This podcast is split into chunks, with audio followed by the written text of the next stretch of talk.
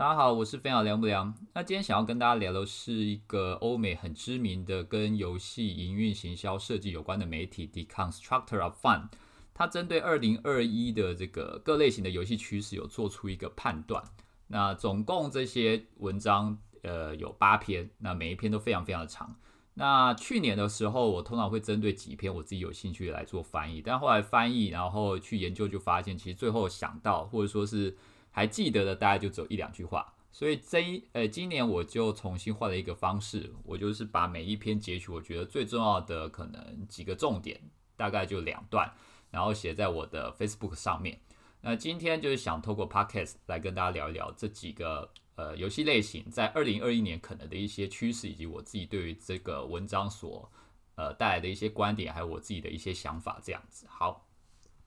那首先第一个类别是益智游戏。呃，我们所讲的益智游戏就是像汤锅粉碎这种 Candy Crush Saga 这种三消类型的游戏。那原本这种类型的游戏呢，最知名的就是 King 的 Candy Crush Saga，我们刚刚讲过了嘛。那现在其实比较厉害的，或者说在整个市场上变成领先主导者的，应该是 Playrix 的那个梦幻家园系列。那梦幻家园系列就是它把三消的这个题材呢，再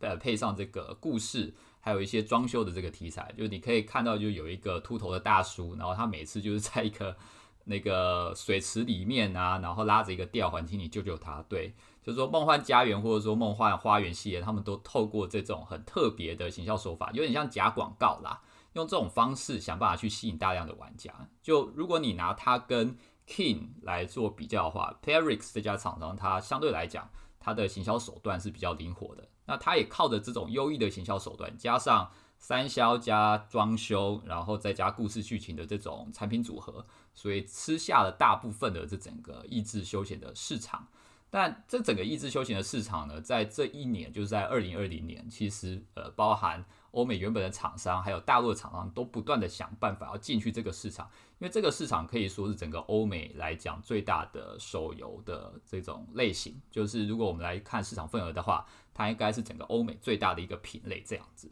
所以这个市场的各种玩法，其实或者说各种游戏的这种组合方式都已经被玩遍了。就是三消再加什么，可能装加了一个装修，然后可能有些游戏它会再加一些流行元素，那可能有些游戏可能还会再加一些女生的一些那个装扮啊，一些有的没有的东西。所以这个品类现在非常非常的急。那它在二零二一年的趋势呢，就是我们发现有一些厂商它开始把原本的这个三消玩法给换掉，改成了 merge 的玩法。就是不管三消原本再怎么变，这种益智类型的游戏再怎么变呢，它都是三消的方式，或者说 tab 就是点击消除的方式。但现在有些玩法它用 merge 的方式，就是两个品类加起来会变成一个新的品类。就可能你原本呃两个一级的东西合起来会变成二级，然后两个二级的东西合起来变成三级这种。所以原本的三消它是消除，那 merge 它是合起来变成一个新东西，它有点变成增加的这种方式。等于就是说，它呃很多厂商他想要把原本三消的这个基底打掉，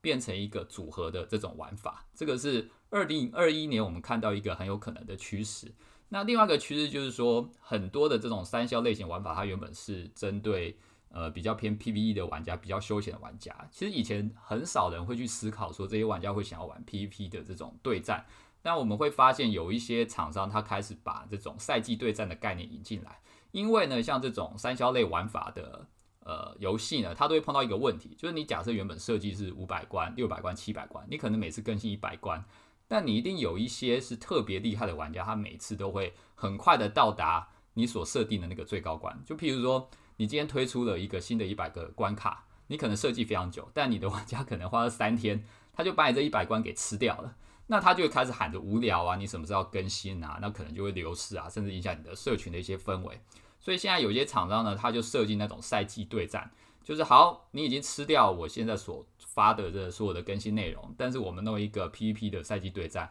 你可以跟其他的玩家来在上面来做一些关卡的对战，可能比看谁消除的比较快，或者说是比谁的速度比较呃呃，谁可以在一定时间内消除消除掉比较多的关卡这样子，用 PVP 的方式呢，让这些玩家消磨他的时间，然后还可以让后面的玩家慢慢跟下跟上来，所以这个就是。益智类型在二零二一年可能的一个趋势之一。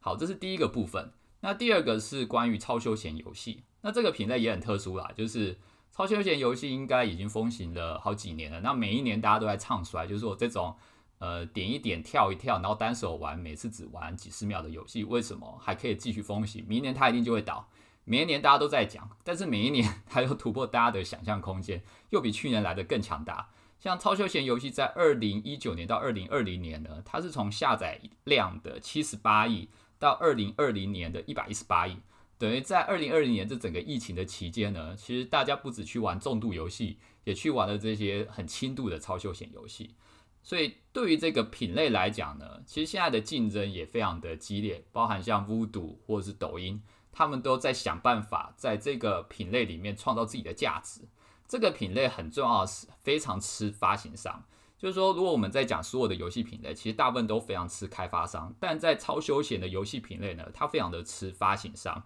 而发行商必须要具备能够带动各个开发商，然后引导他们，跟他们讲说，现在什么样的超休闲游戏是比较流行的，然后要辅导这些厂商，跟他们讲说，你要怎么样去测游戏，你要怎么样去测这个游戏的吸量，你要怎么样去测这个游戏的次流，你要怎么样去做这个立项，这些都是发行商要去辅导这些开发商的。所以，对超休闲游戏的品类来讲呢，在过去一年我们也我们可以看到，就是说，包含像抖音、不赌。他们一直都在想办法提炼他们自己方法论的这件事情。像抖音每有一段时间，几乎每天都会发那个新闻稿，或者说他有一个那个哦，还有学院一直跟他讲说，抖音的方法论是什么？照着抖音的方法，你才能够怎么样做成作为一个好的一个超休闲的游戏厂商。那像这样子的一个方式，可以让很多的开发商会有一个信任感，会觉得说，好，我就要跟着抖音，跟着乌赌这种，他们知道怎么样打造一个好超休闲游戏的厂商。那这个就是对于超休闲游戏运营商在二零二零年的一个要求以及趋势，就是你必须要有一个品牌跟大家讲说，我是能够带领大家赚钱的。但对于研发商来讲，呃，最大的问题是超休闲游戏到二零二零年，其实它竞争已经非常非常的激烈了。那之前跟朋友在聊啊，就是平均很厉害的开发商啊，就是那种 A 级的开发商。你在做超休闲游戏，你的成功率大概就五趴，就是你每开发二十个超休闲游戏，可能只有成功一个。那另外一个问题是，超休闲游戏大家都知道，它的生命周期相对来讲比较短，你没有办法预期它跟一般的游戏一样，它可能可以有个半年甚至一年两年的生命周期，它可能三到六个月，这个游戏风行过一段时间，然后它就垂直的荡下来了。所以其实现在在二零二一年的趋势，大家都希望做到一件事情，就是如果我有一个超休闲游戏中了，我要怎么样？让它从轻度转变成中重度，那很好的一个案例就是之前的《弓箭传说》。《弓箭传说》其实它一开始的这个设计，它并没有联网，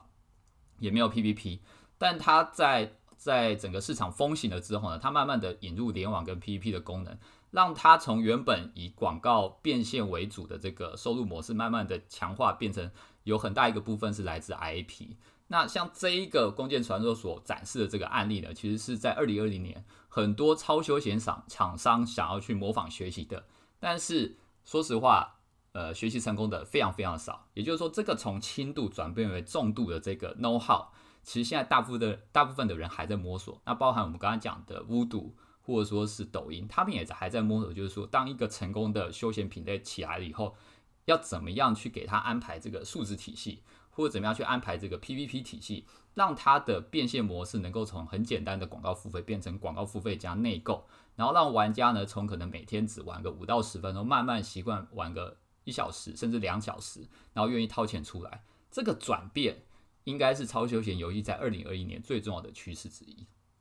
好，这个是超休闲游戏。那第三个我们讲 RPG 游戏，RPG 游戏其实我不是很想讲，因为基本上它现在就是一个。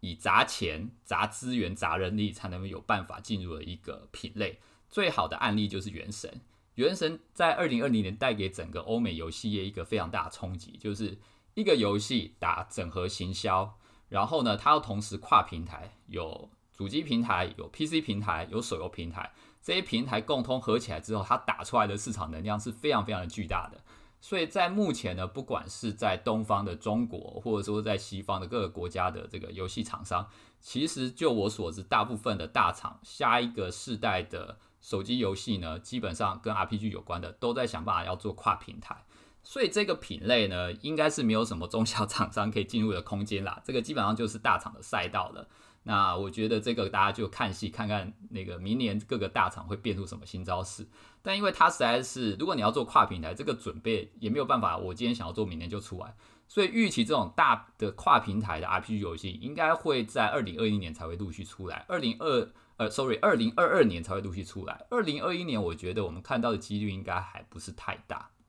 好，这是第三个关于 RPG 的部分。那第四个策略游戏呢？呃，也很特别。策略游戏其实跟 RPG 在某方面来讲很像，就是它也是一个很吃品类、很吃资源、很吃厂商开发能力的一个游戏。那呃，在二零二零年的比较成功的这个游戏，当然第一个就是 Supercell。Supercell 它的底下游戏游戏呢，在这篇文章里面，它大部分把它归类为策略游戏，像那个皇室战争或是部落冲突，这些都把它归类为策略游戏。但在二零二零年，其实比较成功突围的几个厂商，其实都是来自于中国的，呃，包含像是莉莉丝。跟 Fun Plus，像第一次有那个万国觉醒，那 Fun Plus 有一个应该是跟丧尸有关的 S O G，其实成绩都非常非常的好。所以呃，对于作者来讲，就是说对这个呃欧美的媒体，他们也觉得策略游戏其实它会很需要厂商的这个人力以及资源以及它的快速的更新速度。那这个都是欧美厂商比较不擅长的。但策略游戏跟 R P G 有一个不同的地方是在二零二零年，我们可以发现有些厂商，有些中小型的厂商，他们找到突围的方式。有两个很特别的游戏，一个叫做 Top War，一个叫二岛 War。那这两个厂商都是来自于大陆的厂商。Top War 其实它是一个原本在微信 H 五的游戏，然后后来发现它的吸量、还有它的玩家的留存、还有付费都不错，慢慢转成一个你可以同时从网页端也可以从手机端进入的一个算是跨平台的呃比较偏轻度休闲的策略游戏。阿达沃也是，它原本其实是一个单机游戏，那后来它的吸量或者它的付费数据其实都还不错，所以它慢慢也转变成联网。那这两个游戏呢，都很特别的是，他们都用 merge 的玩法来切入。所谓 merge 玩法就是一合一变成二，二合二变成三这种。譬如说，它的兵种原本是两个一级的，合起来变成两级的，然后原本是两个二级的，然后合起来才会再会变三级的。就这个合成的这个过程。对于很多的轻度玩家来讲，是有一个很好的刺激感，然后大家也会觉得这种合合成的这个过程呢，可以带给大家这个成就感，然后会愿意玩下去。然后在这个过程，你会慢慢从一个比较轻度的一个休闲玩法，会转变成比较偏重度玩法。就是他们有做到我们刚刚所讲的轻度玩家从轻呃休闲益智玩法慢慢转变成重度玩法这个过渡呢，他们做得非常非常的好。那另外一个我觉得需要一提就是说，这两个厂商。应该说这两个游戏 Top War 跟 Out War，他们的市场取量或广告策略都蛮灵活的。像 Top War 来讲，它其实有蹭一点 IP。如果你去看它的游戏呢，基本上它有微微去蹭一点古墓奇兵。就它的这个主要的女主角，她的穿着基本上跟罗拉差不多，也是一个比较偏浅蓝色的小背心外套，然后配一个那个小短裤。但她的发型跟长相是不一样，但你看到她就会有一定的熟悉感。那阿道沃他主要所打的那些广告素材，其实跟他游戏里面的玩法没有太大的关系，但他应该也是试了很多种不同的广告素材之后，发现，诶，这一套广告素材的玩家他喜欢玩益智或是策略类，虽然我的游戏没有，但是这些玩家进到我的游戏，他们的需求是一样的，所以他用这套素材吸引了非常非常多的玩家进来，而透过这些素材以及游戏的设计，他切入了另外一个很特别的品类，叫做轻度策略玩家的市场。所以我觉得这个案例给我们一个很不错的启发，就是说，我们现在其实所有的游戏功能都越做越复杂，但我认为市场永远永远有玩家有减负的需求，就是不会所有玩家都喜欢进去看到你的游戏里面有七八个功能或有几十种玩法。有些玩家可能就很想要简单的，我就玩一种玩法，然后就两三种功能就可以了。那这些玩家也不见得不会付钱，因为他可能玩个半个多小时、一个小时，但他很也愿意掏出个几百、一千甚至上万元出来。那这个在 Top War 或者 Other War 都证明了这件事情，所以我觉得这个也是给大家一个很不错的启发。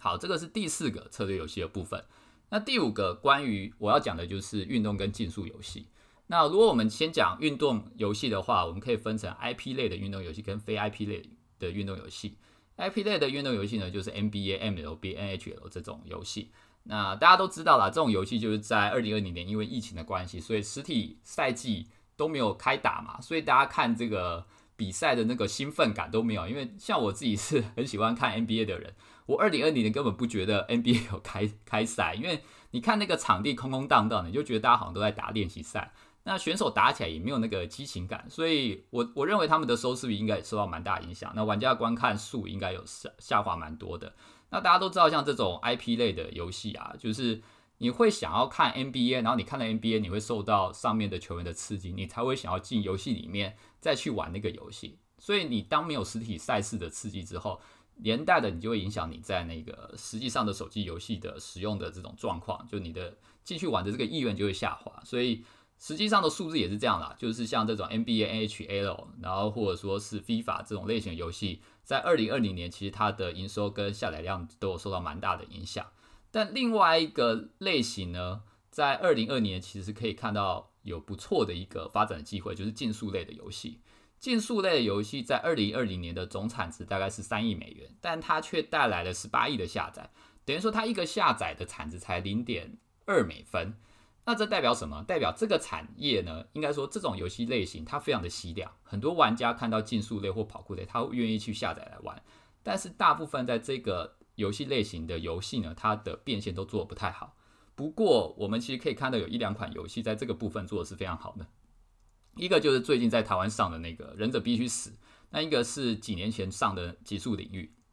以《忍者必须死》来讲，它就是一个跑酷游戏。但它加入了各种不同的角色，然后你还可以强化你的装备。那它甚至还有工会战，还有 PVP 的这种系统。等于就是说，它把重度游戏的那一套玩法搬进来。虽然它的主要的玩法是最简单的这种跑酷类型游戏，但它既有跑酷类游戏这种吸量的这种呃游戏特性，然后再搭配这个重度类游戏变现的这种手法，其实成绩非常的好，在台湾。那在大陆也是一直保持一个不错的，我记得畅销榜应该一直在前五十名左右。那极速领域也是一样，在二零二零年，其实我记得它的畅销榜的名次在台湾一直保持在五十到六十名左右，而且它的 DAU 还是 MAU 应该是台湾前十大游戏之一。所以像这种类型的游戏，它的玩家的留存度也高，然后它的游戏的下载量或者它的吸量程度也好。但以前呢，其实没有一个很好的变现的手法。那现在看起来，从忍者必须死以及极速领域，可以让我们知道，如果你搭配一个很好的变现手法的话，其实像这种竞速或跑酷类游戏，它的发展潜力是很大的。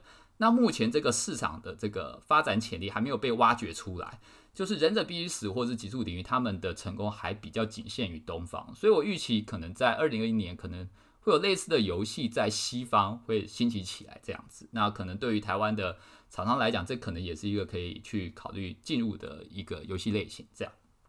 好，第六个我想要谈的是博弈游戏。那博弈游戏，我觉得现在如果要谈的话，有一个游戏一定要谈，就是 Coin Master，就是那一个珍妮佛罗培兹去超商，然后被人家问说你是不是来攻打我的村庄的那个游戏。对，就是那只小猪。那 Coin Master 给了所有的博弈厂商一个很重要的讯号，就是博弈跟益智休闲类型的游戏。其实他们是有个桥梁的，就是休闲益智玩家跟博弈类型的玩家呢，其实他们是可以互通的，而且休闲的玩家进入博弈类型的玩家，他们也是会愿意付费的。所以除了 Coin Master 以外呢，包含像 Slot Mania 或者是 Poker Face 这种老牌的呃博弈游戏呢，像 Slot Mania 他们有试着有些机台把这种故事剧情的呃东西带进去，我记得是。王子变青，呃，青蛙变王子不是王子变，不好意思，青蛙变王子的这个剧情把它带进去。那我看那个很多玩家就有回说，哦，他们第一次玩到这种有故事剧情的这种博弈机，他们觉得还蛮有趣的。那另外 Poker Face 他就把直播放入这个打牌的过程，就是以前打牌你可能都是只能看到人家的这个可能 title 啊、名字啊或者是人像，现在你可以直接直播看到真人的玩家在对面跟你打牌。那他们把这个直播打牌的系统引入进去之后呢，他们在二零二零年的收入是成长两千 percent，就是成长二十倍。所以社交意志跟博弈之间的界限呢，目前看起来慢慢的越来越模糊。就这两个品类，博弈其实慢慢的在想办法往社交这边靠了，想办法透过社交的各种玩法去吸引更多的玩家。因为博弈它是一个你可能前期打量比较困难，然后前期的流程也比较低，但一旦玩家屌了，或者说就是知道人只要踩了那个坑，尤其是博弈的坑，他其实很难跳出那个坑以外，所以它是一个很需要想办法去引入各个玩家进来的。但博弈你要如果去找策略玩家啊，或者要找竞速玩家，可能这些玩家的类型跟博弈类型实在是太遥远了。但目前看起来，博弈品类很适合去诱使或者想办法去抓到那些意志或者休闲的玩家进来博弈的这个产品里面，然后再想办法把他们变成博弈类型的玩家这样子。目前看起来这个桥梁好像是通的，所以也预期在二零二一年，像这样子的博弈游戏，然后想办法把呃想办法搭上一些益智类型的玩法，或者说益智类型的题材，应该可以看到越来越多。好，那第七个想要聊的是射击游戏。射击游戏其实，在二零一七年开始之后呢，最重要的一个品类就是大大逃杀，像 PUBG 或者 Fortnite 这些都是大逃杀的主要的类型。那那个时候，我记得印象很深刻，就是网易跟腾讯在拼谁能够先出大逃杀类型的手游。那那个时候他们真的是三班制哦，就是 所有的研发人员有三班，就八小时换一班，八小时再换下一班，然后再八小时换另外一班。就是日以继夜的想办法拼命赶工出来，所以在这个文章上面有讲，就这个类型呢，他们也认为欧美除了 f o r n i t e 应该其他的厂商是没有办法做到，因为你知道第一个有一些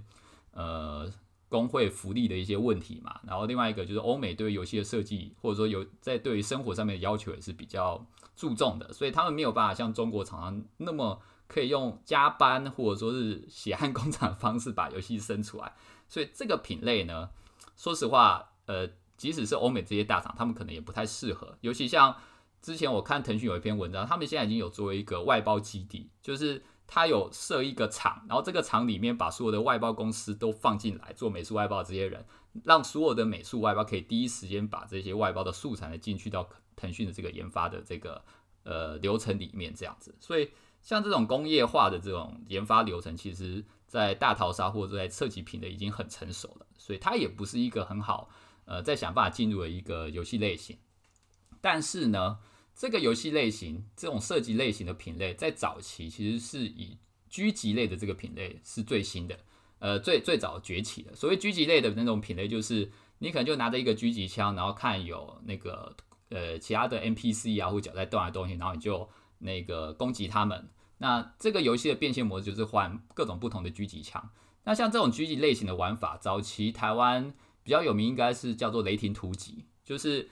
这种类型的玩法，就是你人是不动的，或者说你人只是很简单的动，它不像大逃杀一样，你必须要有很好的操作，然后你人必须要还有跑跳的一些部分。这种类型玩法，就人可能只在一两个点这样交互移动，它去减低了这个玩家操作的这个负担，所以。最早期的时候，它其实是很符呃很符合手机玩家，就是比较碎片化，啊然后对操作上面来讲比较没有那么强调的这种使用者类型这样子。但随着这个整个游戏越来越进步，这个游戏的玩法其实也越来越复杂。但如果我们从文章上面来看，我们会发现呢，即使是这种狙击类玩法，它在二零二零年的平均下载量有近千万哦，也代表这个品类其实它还是有不错的吸引力，但它没有好的商业模式出来。所以这一个品类也许在二零二一年，它是有机会产生一些新的游戏类型的，因为大家都知道，现在在整个游戏市场，尤其是手游市场，广告量啊，或者说整个广告的下载是越来越贵的。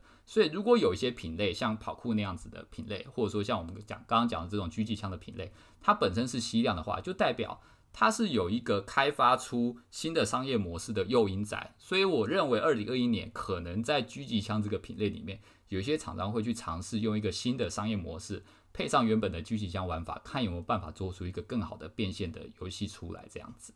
好，那以上呢，我们把大部分的游戏都讲的差不多了。第八个要讲的是 IDFA。那 IDFA 这边再简单讲一下，就是说这个是一个苹果的隐私权政策。以前呢，呃，整个广告商体系或者说整个呃广告的市场对隐私权没有这么的注重，所以大家其实都知道。每一个下载量呢，它在呃下载之后，它的这个付费的状况是怎么样？那其实像 Facebook 或或 Google，尤其是 Facebook 啦，它其实也知道这个玩家他以前的付费状况是什么。所以像我们游戏厂商，我们是可以去下那种付费用户，就是 Facebook 会给这些玩家一些标签，会在这些玩家上面打说，这个玩家他可能是一个策略类型玩家，或他可能是一个 RPG 玩家，或他可能是一个设计玩家。那甚至可以说。这个玩家可能是一个月付费可能一百万以上的玩家，或者是五十万的玩家，或者这个玩家基本上不付费，就这些东西其实 Facebook 都知道，然后他会把它打包成一个套装的产品，然后给我们这一些厂商，然后我们去下广告，我们可以针对它是一个呃一般性的玩家，或者说它是一个中小额的玩家，或者是大的玩家来进行这个广告的投放。但是在 IDFA 就是苹果这个 IDFA 新的隐私权政策改变之下呢，以后其实 Facebook 或者说各家厂商他们都不知道这些玩家到底他是有价值的还是无价值的，或者是他以前玩过什么游戏，这些全部都不知道了。所以以前呢，厂商呢，大家都可以透过投放或者 AI 优化的方式找到他们想要导引进来的用户，但现在都懵了，就是说大家都不知道这些用户到底是谁，我只能硬投，投下次他们进来才知道他们合不合我们的游戏。那这会造成什么影响呢？第一个，以后呢，在产品面方，呃，产品面的部分，IP 合作的产品应该会越来越多。呃，其实游戏是一个很特别的产业，就是在以前大家都定位到都能够定位高价值玩家的状况下，那大家都能够定位到什么玩家最适合自己的状况下呢？IP 要不要合作这件事情不一定这么的重要。因为其实像梦幻家园或是梦幻花园系列，他们即使去打一些很奇特广告，像大家都知道那种拉环广告啊，或是那种假广告，但他们还是可以利用很好的定位系统去找到高价值的玩家。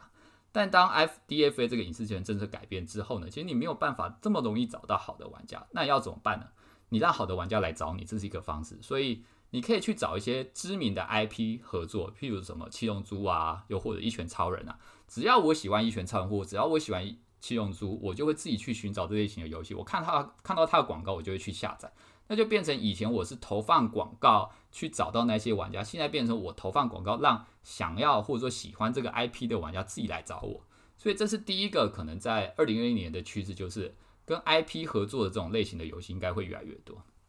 好，第二个，呃，跟第一个有点像，就是以前呢，行销的投放是投放，然后让靠着这种演算法去识别用户，未来呢，可能在产品立项的时候，你就要去思考这个产品要怎么样从它的风格，或者说从它的一个设定来去吸引用户。你不能再靠以前这种暴力投放法，即使用假广告，我还是可以靠演算法或靠 FB 的定位功能去找到高价值的用户。现在不行，你要想办法在一开始产品研发的时候就思考，我这种风格大概会吸引什么样的用户。我这种风格会不会那些高价值的这个用户是不喜欢的？那我是不是要换别的风格？我可能在前期就要进行一个测试。所以在一开始的时候，行销的同仁就要进来跟研发还有产品的同仁一起合作，想办法在初期就打造一个符合高价值用户或者说是符合你 TA 的这个产品，呃，避免就是说像以前一样用那种暴力广告法，透过 AI 或者说各种的演算法或者标签去找到你的用户，就是。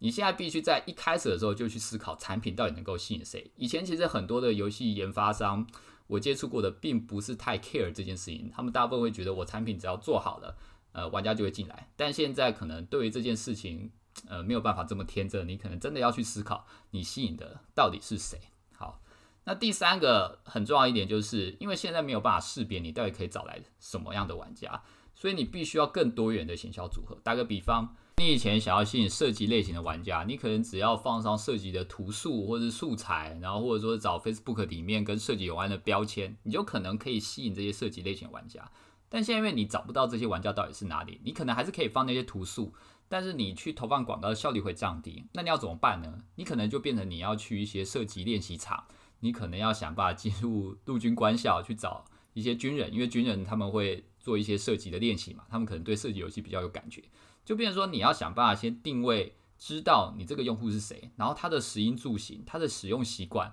他会在哪里出没，你要去思考这件事情，然后从他出没的地方或他的使用习惯去找其他的行销工具，想办法去 reach 他。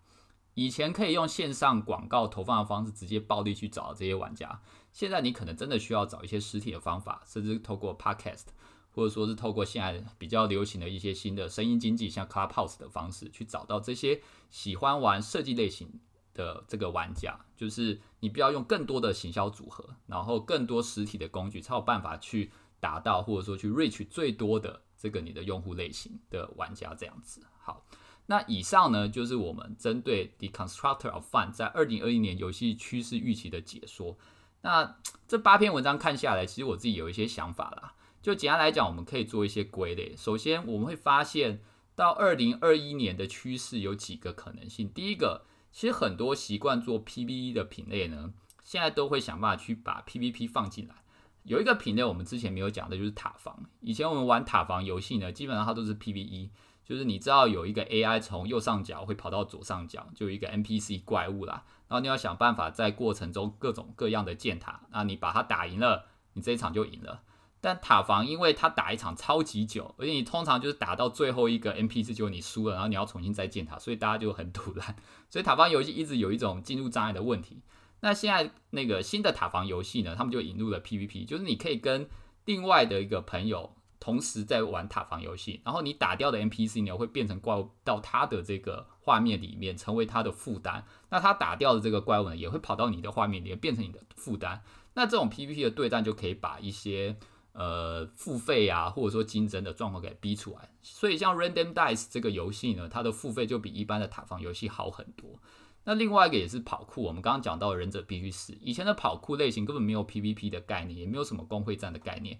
但现在跑酷类型加入 PVP 之后，你看它的营收以及它的玩家的沉浸感以及它的竞争感，其实就上升非常多。所以有一些以前只习惯玩 PVE 的品类，也许在未来引入 PVP 的部分呢，会让这个品类有一个截然不同的转换。这个是我觉得二零二一年很重要的趋势。那第二个就是我们刚刚讲到的复杂的品类简化这件事情，就所有的游戏做到最后一定是会越来越堆、越来越多的功能。就我们刚刚讲到的策略游戏，那甚至我们讲到博弈游戏，可能也会在堆益智的功能。但玩家想要玩游戏的那个需求或者说那个诱因其实没有什么变，只是说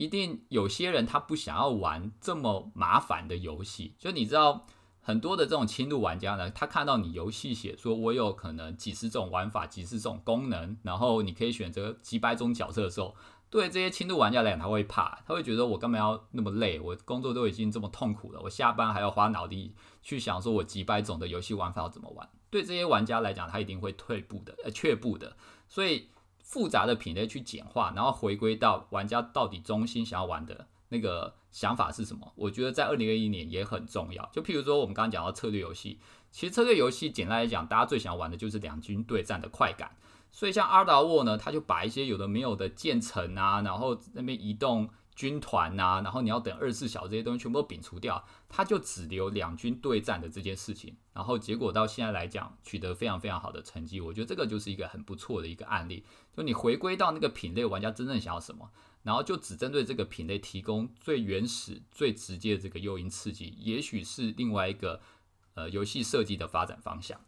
好，那第三个就是说，成熟的品类现在都在思考怎么样去休闲化，因为整个市场反而现在就越来越贵。那在越来越贵的状况下呢，最成熟的那些玩家，就金鱼玩家，一定是各个品类想要去抓的。那这些玩家毕竟人数少，就是说一个游戏它可能会付费的用户顶多百分之十到二十，所以最被呃，最快变成红海的一定是这些成熟品类的这些金鱼玩家。那剩下呢，大家就要去想办法去抓一些休闲玩家，然后想办法从这些休闲玩家呢，慢慢把它培养成下一个金鱼玩家。所以，像我们刚刚讲到博弈游戏，他们现在慢慢的就是想要引入休闲的一些玩法，想办法从这些休闲玩家呢，慢慢把他们抓进来，然后再慢慢的把他们培养越来越重度这样子，然后变成最后真正的金鱼玩家。所以，成熟产品的休闲化应该也是二零二一年一个很重要的趋势。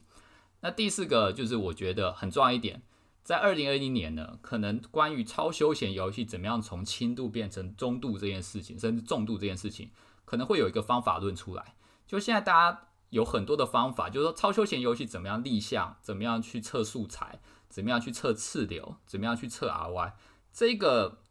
工业化的 SOP 已经慢慢建立起来了。但当当一个超休闲游戏成功，或一个休闲游戏成功之后，怎么样把它从轻度转为重度？这个 SOP 或这个工业化现在还没有起来。那我觉得在二零二一年，这个 SOP 应该会慢慢慢的被建立。尤其是孤独或是抖音来讲，我觉得他们绝对有诱因去做这件事情。因为每一个超休闲游戏都代表一种新创的玩法。因为超休闲游戏它最要比的就是这个玩法是不是创新。是不是很厉害？它跟那个重度游戏比的东西是完全不一样的。重度游戏它可以靠买量的手法，或者它可以靠后面一些呃机制想办法把玩家留下来，想办法把玩家炸出来。但超休闲游戏的广告呢，基本上就是游戏玩法去丢，所以它没有办法做假广告。它主要就是要靠这个玩法本身吸不吸引人，所以它的创新很重要。那如果一个游戏一个超休闲游戏它成功了，就代表这个玩法是 OK 的，市场是吃的。